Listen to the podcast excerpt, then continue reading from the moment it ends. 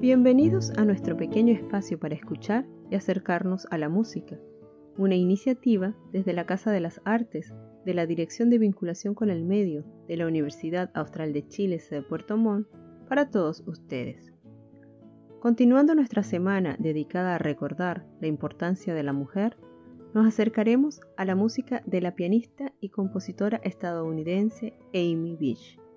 Esta música, cuyo debut en público ocurrió a sus siete años, programa en el que incluyó una pieza compuesta por ella, realizó estudios musicales en una escuela privada en Boston.